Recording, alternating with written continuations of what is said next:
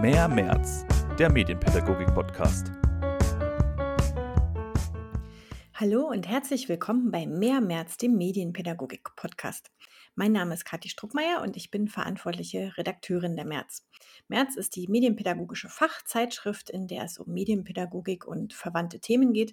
Und in unserem Podcast versuchen wir immer, die Heftthemen, im Moment gerade Medien und Gesundheit, ein bisschen zu erweitern. Genau, Medien und Gesundheit ist jetzt die Reihe gewesen. Das ist schon die letzte Folge. Und da haben wir nochmal zwei besondere Gäste. Zum einen Hanna Sandstede von der Uni Fechter die ein Jahr lang äh, gemeinsam mit einer Firma ein ähm, Serious Game zum Thema Euthanasie entwickelt hat.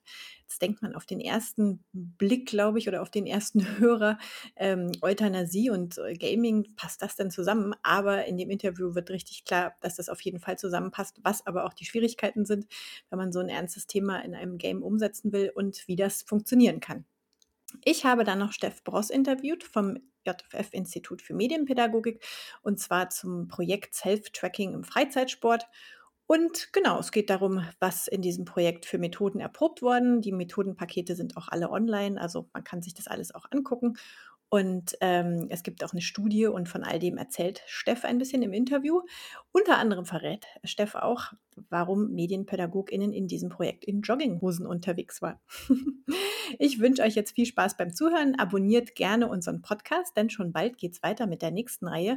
Und da geht es um Deutungshoheit und Sprachschlachten im Rahmen vom Thema Sprache und Medien oder Sprache in den Medien. Das wird auch richtig spannend und wir haben schon tolle Ideen, wen wir da in unsere Podcast-Folgen einladen. Viel Spaß beim Hören der jetzigen Folge.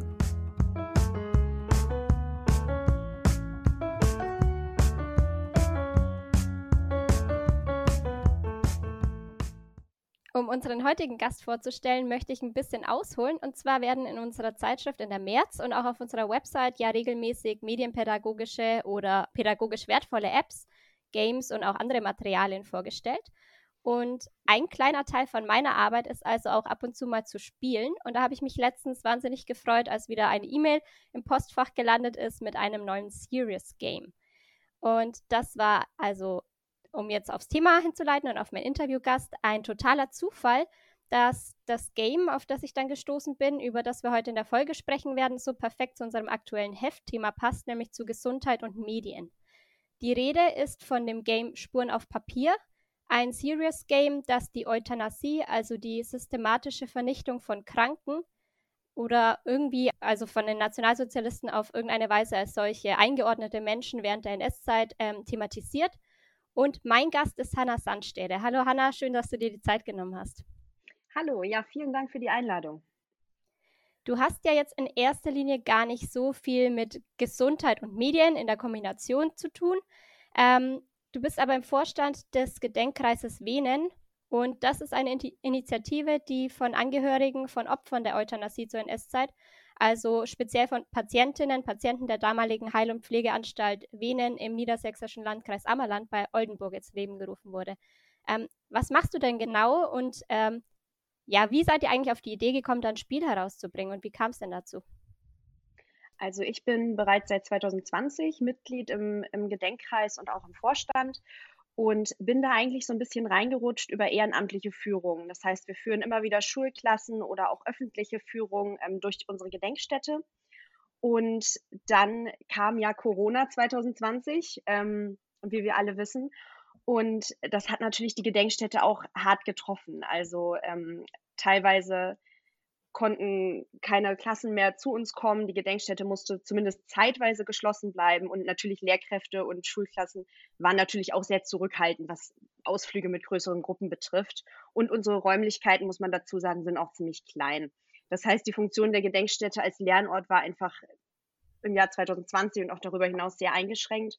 Und da hatten wir den Wunsch, dass wir irgendwie trotzdem weitervermitteln können, nach einer digitalen Vermittlung, ähm, besonders natürlich an Schülerinnen und Schülern.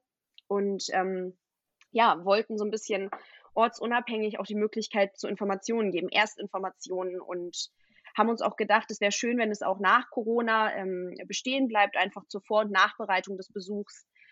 Ähm, genau, und so haben wir uns dann um ein Projekt beworben bei der Kulturstiftung des Bundes, um eine Förderung da haben wir das, habe ich so ein bisschen dieses Konzept des Serious Games entwickelt, weil ich mich auch ähm, an meiner Uni-Karriere so ein bisschen mit ähm, Games und Geschichte beschäftige.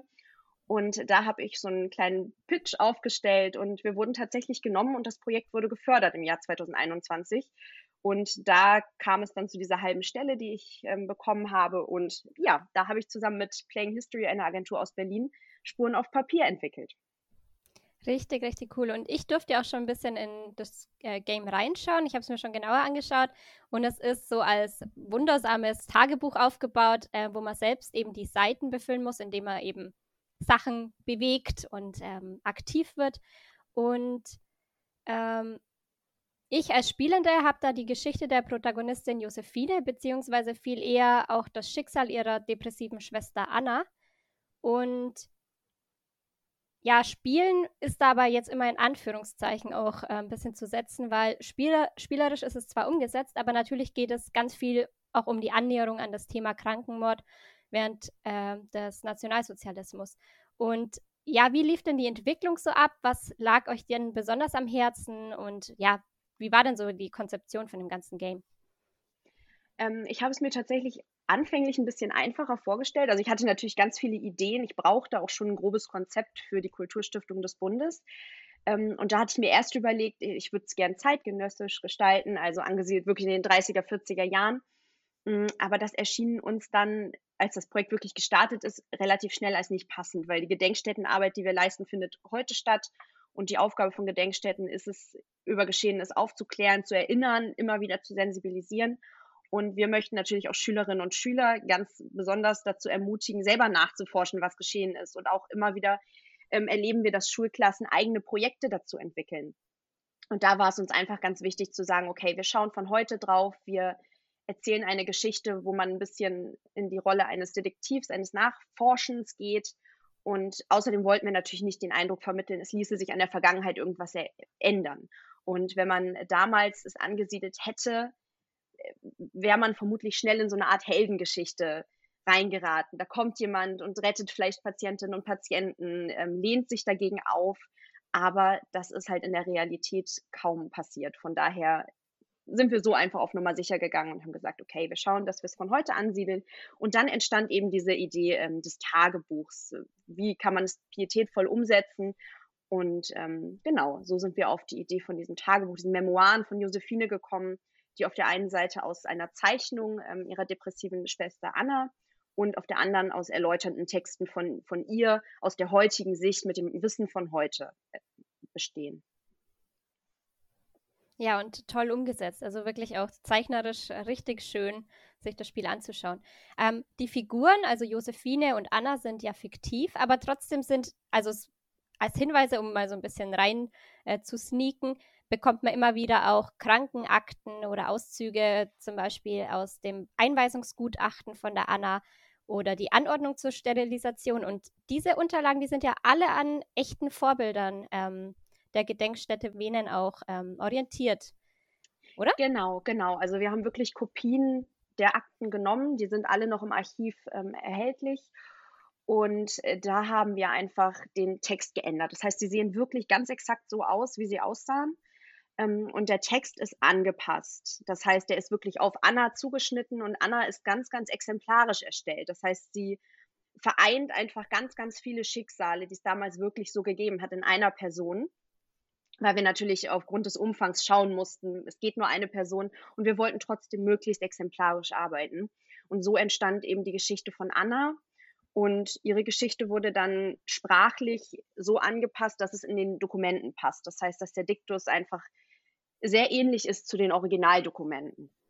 Neben den Dokumenten, die dann extra auf Anna auch zugeschnitten wurden und angepasst wurden, gibt es dann ja auch so Schreiben wie zum Beispiel so ähm, Rationszuweisungen für die Versorgung der Patientinnen und Patienten.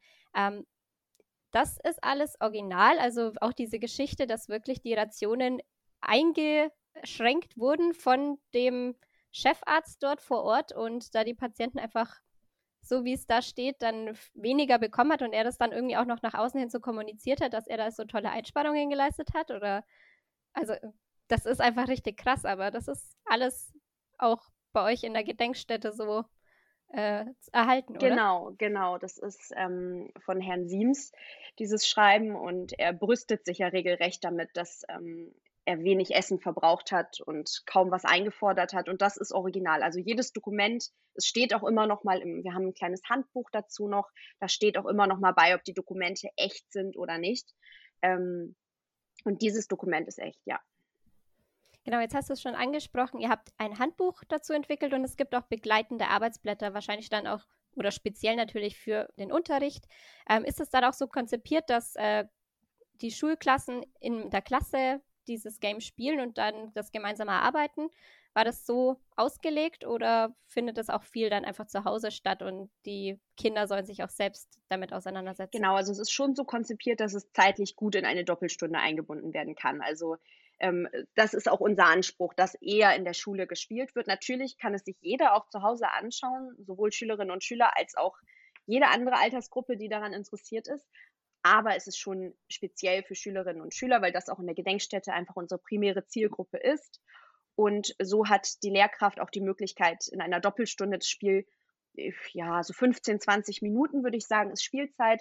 Und danach hat die Lehrkraft noch die Möglichkeit, die Inhalte zu rahmen und zu erklären, weil natürlich wir bemühen uns, viel auch zu erklären. Dennoch ähm, ist der Rahmen natürlich klein und wir mussten schauen, was alles reinkommt.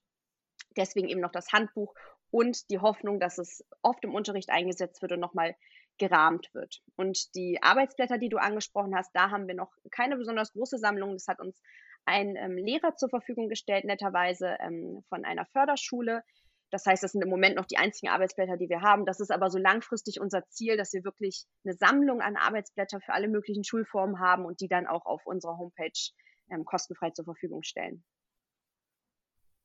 Ja, super. Und ich muss auch echt sagen, also für Schulklassen auf jeden Fall äh, super. Und auch für mich war das unglaublich spannend. Auch nochmal ein ganz anderes Kapitel oder also Euthanasie war mir schon ein Begriff, aber dann einfach wirklich nochmal so krass die Geschichte dann auch zu erleben, das war schon echt unglaublich.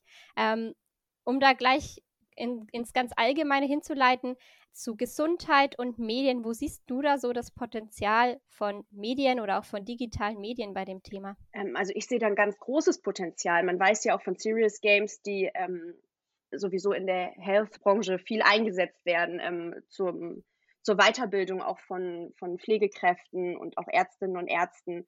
Und ich glaube, das ist ein ganz großes Potenzial, weil bei Gesundheit ist es natürlich immer so ein bisschen, muss man ja auch ethisch gucken, was kann man alles machen. Und da finde ich, sind Serious Games aber wirklich auch ein ganz guter, ganz guter Einstieg in das Ganze, ja. Super, ja. Ähm, ich sage vielen, vielen Dank. Damit wären wir auch schon am Schluss. Und ich finde, wir haben super Einblick auch bekommen in euer Serious Game in Spuren auf Papier. Und ähm, ich habe noch einen ausführlichen Medienreport, den wird es dann in unserer April-Ausgabe geben, dazu geschrieben. Und äh, alle Hörerinnen und Hörer, ihr könnt das Game ganz einfach kostenfrei spielen. Ich verlinke euch in den Show Notes dann auch nochmal äh, den Link.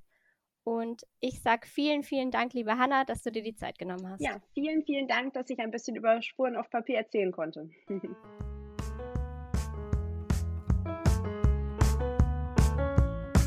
Mehr März, der Medienpädagogik-Podcast.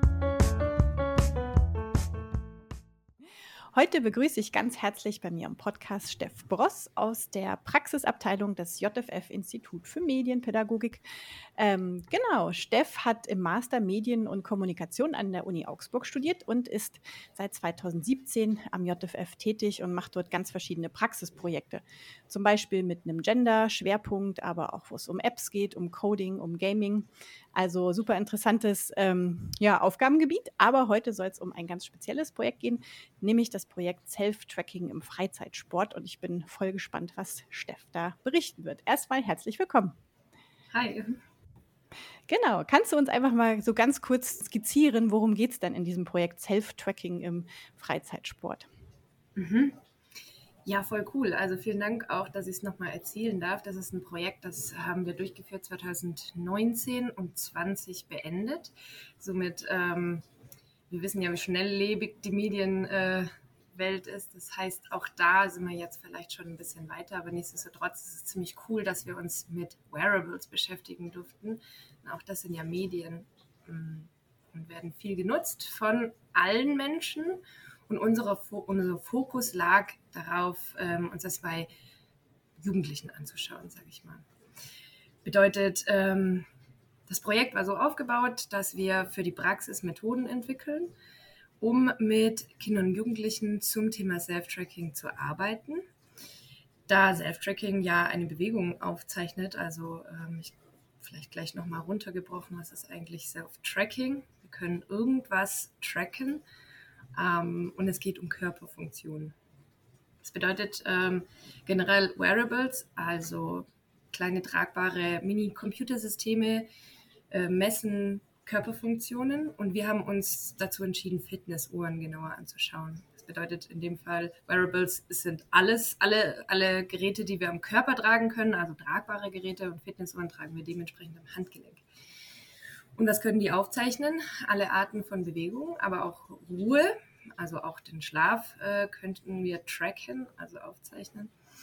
Mm, aber vor allem geht es um Bewegung und so haben wir uns natürlich für die Erstellung von Methoden entschieden, die Bewegung aufzeichnen. Und so hieß das eben Self-Tracking im Freizeitsport. Profisport wird das nochmal ganz anders genutzt. Und ähm, die Methoden mh, mm, zielen darauf ab, alles so ein bisschen ja, sich anzuschauen, was denn Fitnessuhren können. Und da haben wir sieben verschiedene Methodenpakete entwickelt und die sind so klein, dass sie in einer Sportstunde genutzt werden könnten, in einer Trainingseinheit im Verein. Und es geht natürlich nicht nur um Bewegung. Also wir schauen uns an, was hat die Uhr für Sensoren, was kann die technisch und mit welcher App können wir uns verbinden und wie können wir uns das anzeigen lassen. Und was passiert mit diesen Daten? Also es werden sehr äh, identifizierende Daten aufgenommen und wo gehen die hin? Also wer steht dahinter, welcher Hersteller, welches Land, welcher Datenschutz? Ähm, genau, also so ein bisschen aufgezeichnet, ähm, diese sieben Methodenpakete, die ähm, könnten wir nacheinander nutzen, wir könnten aber auch uns irgendeins rausgreifen und ähm, genau, es geht auch um Datenschutz natürlich aber es geht vor allem auch darum, ähm, naja, was, wer nutzt diese Geräte und warum? Also mit welchem Ziel und mit welchem Zweck? Es geht um das Thema Selbstoptimierung, es geht um das Thema Identität. Wer bin ich und an welchen Daten und Zahlen orientiere ich mich? Also natürlich ähm, schauen wir uns das medienpädagogisch an. Ähm, wir schauen uns aber auch immer in dem Fall pädagogisch an. Also wenn ich jetzt diese Uhr tracke, mit welchem Ziel tracke ich mich, also was verfolge ich? Und vielleicht um noch dieses Methodenpaket so ein bisschen abzuschließen, ähm, eine Trainerin kann es nutzen und sagen, ich habe jetzt hier eine Zielgruppe, ich will mir das genauer anschauen, weil alle meine Kids nutzen diese Fitnessuhren, aber sie wissen gar nicht, was die alles können. Und wir nehmen diese Methodenpakete, um uns grundsätzlich mal anzuschauen, was nimmt die Uhr alles auf? Ist es äh, gefährlich? Was gibt es für Risiken? Aber was gibt es auch für Chancen? Und äh, wie können wir ins Gespräch kommen? Also es ist ein Classic äh, pädagogisches Tool, um äh, darüber zu reflektieren, was wir nutzen und ähm, genau, was, was ist das und auch das ein bisschen kritisch zu sehen. Ähm, es geht um Sport, wir reden um Zahlen, wir reden um Fakten, wie sind die eigentlich zu lesen? Und ähm, ja, wir, wir sind, also es geht um Jugendliche, die gerade am Aufwachsen sind ähm, das heißt, diese ganzen Zahlen sind auch ein bisschen ähm, wichtig, dass wir uns die anschauen und reflektieren, weil funktioniert das für mich oder funktioniert das für einen erwachsenen Profisportler, Sportlerin? Ja. Was mich jetzt interessieren würde, oder was ich habe jetzt, ich habe ja immer gleich Bilder im Kopf, wenn jemand mir was erzählt. Und muss man sich jetzt vorstellen, dass alle MedienpädagogInnen, die in dem Projekt tätig waren, dann in quasi Jogginganzügen in ihre Projekte gerauscht sind und ihr direkt in Sportstunden unterwegs wart? Oder wie war das? Oder wie ist das? Ja, also ich hatte tatsächlich eine Jogginghose an. Macht ihr dann auch mit? Macht ihr selber auch irgendwie sportliche Übungen und habt selber auch so eine Sport, also so eine ähm, Uhr um, Fitnessuhr? Mm, ja, also wir waren tatsächlich dann so ein bisschen wie Trainerinnen und haben die Aufgaben gestellt und ähm, beispielsweise haben wir für eine Methode, Methode fiktive Personas erstellt, die ein Trainingsziel haben und dieses Trainingsziel wurde natürlich in der Bewegung dann umgesetzt. Das heißt, ähm, es gab mehr oder weniger Aktivitäten, es wurden ähm, Treppen gestiegen, es wurde ein HIT-Training, also High-Intensive Intervalltraining gemacht und dann die äh, verbrannten Kalorien gezählt. Und ähm, das haben wir auch in äh, Sporthallen im Schulsport gemacht, aber wir sind auch konkret in Vereinssport gegangen. Wir waren zum Beispiel bei einer Hockeymannschaft dabei, bei einem Leichtathletiktraining und äh, genau. Das ist mal ein schönes Gegenbild zu dem Bild, was man ja sonst so von MedienpädagogInnen hat, dass man eher so an Computern sitzt oder in dunklen Schnitträumen und sich nicht so viel bewegt. Und in dem Fall war es quasi das komplette Gegenprogramm, finde ich total gut. Ähm, jetzt hast du gerade schon gesagt, Kalorien zählen und äh, äh, Puls und dies und das. Es kann ja bei diesen ganzen Self-Tracking-Sachen schon schnell auch so ein Selbstoptimierungsdruck quasi entstehen. Ne? Also noch besser, noch mehr, noch, noch schneller und so weiter. Inwiefern ähm, thematisiert ihr das in den Projekten? Mhm. Ja, das ist super wichtig. Mm, wir haben ein, eine Schwerpunktmethode dazu. Also es, ähm, diese sieben kleinen Methodenpakete haben natürlich immer so ein ähm, bestimmtes Ziel. Also beispielsweise, wie verdienen Apps äh, Geld, wenn es eine kostenlose App ist, aber eben auch das Thema Selbstoptimierung und ähm, warum, woher, was sind meine Vorbilder und an welchen Werten orientiere ich mich. Und das kann natürlich ähm, ja, eine extrinsische Motivation sein, sich zu bewegen, um ähm, ein Ziel zu erreichen. Aber es kann natürlich auch dramatisch sein im Sinne von, ich habe hier ein Vorbild und ich möchte genau dieses Gewicht erreichen, ich muss mich so und so oft bewegen. Hm, jetzt haben wir hier natürlich im Sinne von Self-Tracking Zahlen und Fakten, aber es ist ja nicht loszulösen von Vorbildern im Social-Media-Bereich auch. Äh, Fitness-Stars äh, und UserInnen, die irgendwie so und so aussehen. Und ich nehme jetzt mir die Uhr her, um das Ziel zu erreichen. Und wir wollen es ganz, ganz viel reflektieren. Also was kann, was ist eigentlich ein BMI? Wer hat das erfunden und was bringt mir das? Super krass. Es ist ähm, die Idee von einem BMI ist ganz schön alt und sie funktioniert. Sag vielleicht noch mal kurz, was das ist, weil es vielleicht auch nicht jeder weiß, der zuhört. Mhm. Also es ist der Body Mass Index und er wird berechnet, ähm, wenn wir uns das Gewicht und die Größe anschauen. Und ähm, ja, der BMI funktioniert für die allermeisten Personen eigentlich überhaupt gar nicht. ähm, für Kinder und Jugendliche im äh, im Aufwachsen gar nicht, für SeniorInnen auch überhaupt nicht und dann für die meisten Menschen auch nicht, denn beispielsweise wird hier einfach nur das Gewicht und die Größe einberechnet, aber nicht welche Art von Sport ich mache. Hm, für eine Kraftsportlerin funktioniert es auch nicht, weil ähm, ja, Muskeln wiegen mehr wie Fett und ich habe ein ziemlich hohes Gewicht, unabhängig von meiner Größe und ich bin super fit und ist genau das, was ich eigentlich machen will, aber mein BMI würde mir sagen, ich bin übergewichtig totaler Schmarrn. Also genau, wollen wir uns das ganz äh, genau anschauen und eben mit den Kids sprechen, so, mh, hm, wo geht es eigentlich hin, was ist sinnvoll und wo könnte es problematisch sein. So Selbstoptimierungsdruck ist quasi das eine, was mir einfiel, aber das andere ist ja auch, sich so ver zu vergleichen mit anderen. Ne? Da spielen natürlich auch soziale Medien eine große Rolle. Wenn ich eben zum Beispiel mich jetzt mit äh, LeistungssportlerInnen vergleiche, dann äh, kann das auch einen sehr hohen äh, Druck irgendwie so erzeugen, ja. Oder auch mit vielleicht Freunden, die aber, also wie du schon sagst, jeder Körper ist ja anders. Jeder funktioniert anders. Für den einen ist irgendwie vielleicht Ausdauersport besser, für den nächsten Kraftsport und so weiter. Und ähm, ja, also dieser Leistungsgedanke kann, glaube ich, würde ich jetzt mal sagen, schon gerade so bei Heranwachsenden einfach schnell kommen, inwiefern Inwiefern thematisiert ihr das? Mhm. Ähm, wir haben auch ein weiteres Methodenpaket, das nennt sich Identität und Selbst. Was beeinflusst mich in meinem Leben? Und äh, ja, die Identitätsentwicklung ist wahrscheinlich nie abgeschlossen, aber es ist sehr prägend, wie du auch gerade schon gesagt hast, die Auseinandersetzung mit Normen. Ich finde das Wort Normen ganz schrecklich, weil irgend, irgend, irgendeine Gesellschaft setzt mir vor, was irgendwie mh, hm, ja, eine Norm ist und ich habe mich daran zu orientieren. Und das ist ja ein vollkommener Schmarrn. Denn ähm, ja, ich, ich, ich kann mich in meinem Körper wohlfühlen, unabhängig von der Gesellschaft, die mir sagt, was äh, eine Norm ist.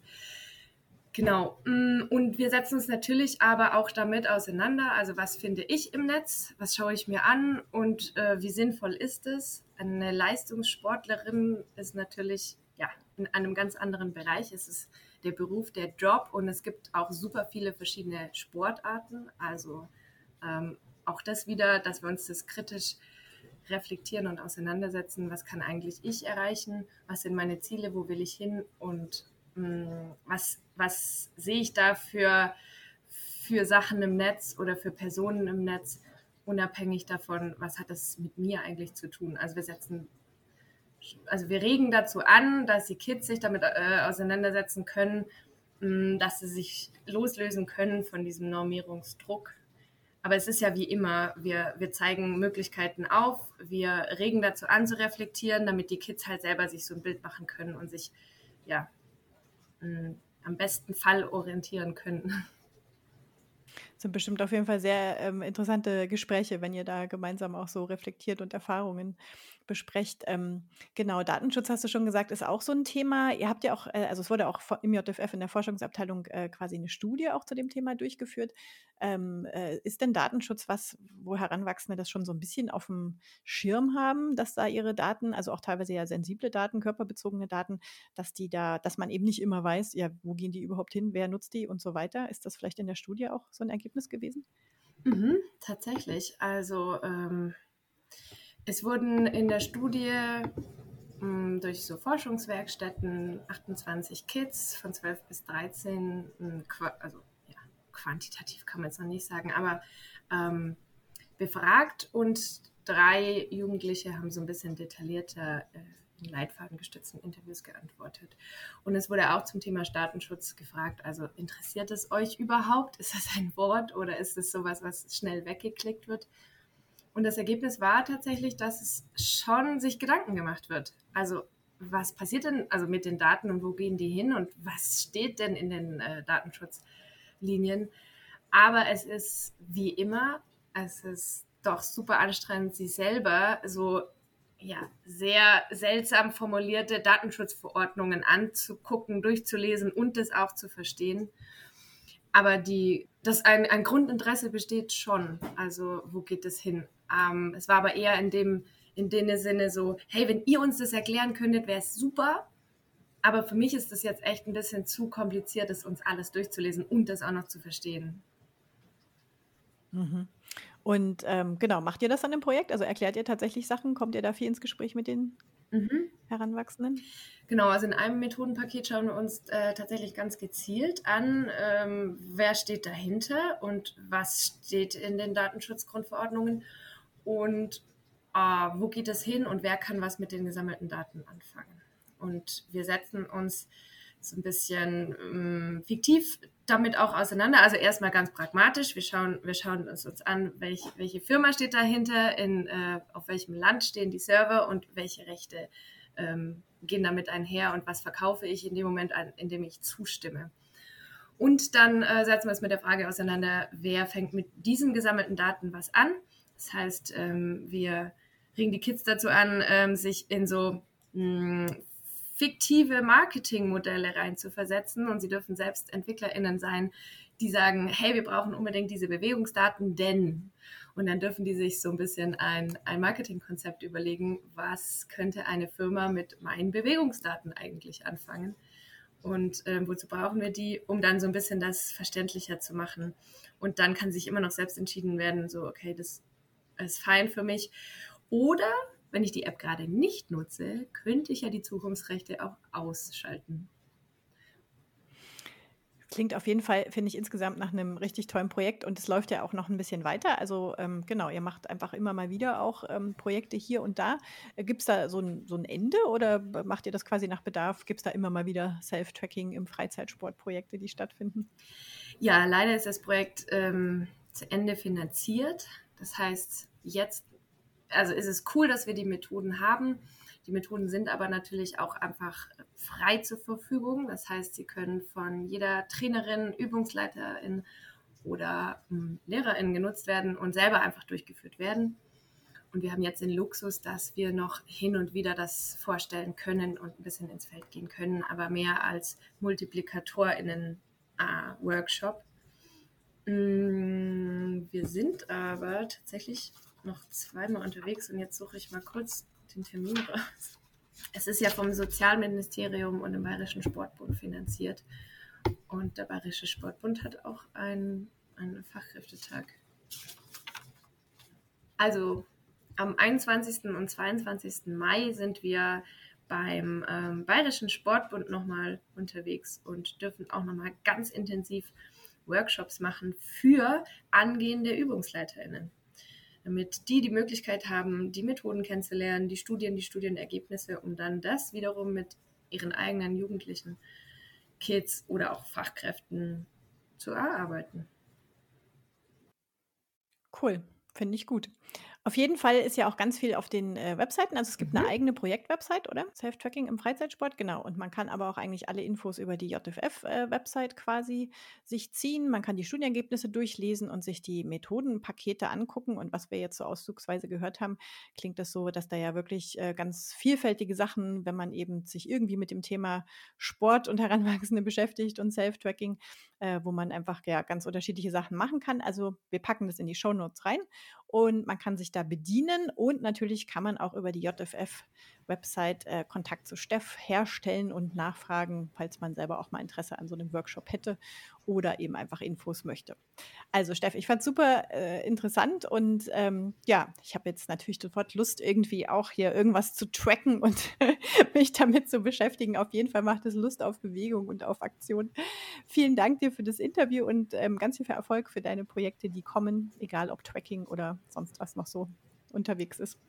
Cool, vielen Dank. Also vielleicht auch nochmal so self-tracking.jff.de ist die Projekt-Homepage. Und ähm, gerne da mal durchstöbern. Es sind super viele coole Methoden und genau immer mit Bewegung. Oder auch, wenn ihr einfach ähm, Lust habt, so, was sind eigentlich Wearables? Ich habe diesen Begriff schon mal gehört, aber ich möchte mehr darüber erfahren. ähm, gerne mal durchstöbern. Wir freuen uns natürlich. Ähm, vielen Dank, Kati, für die vielen Fragen. Ich freue mich auch, wenn ich ähm, ja, immer mal wieder was davon erzählen darf. Ähm, ist ja ein, ist und bleibt ein wichtiges Thema. Genau. Also Leute, ran an den Sport, ran an die Geräte und vielen Dank fürs Zuhören.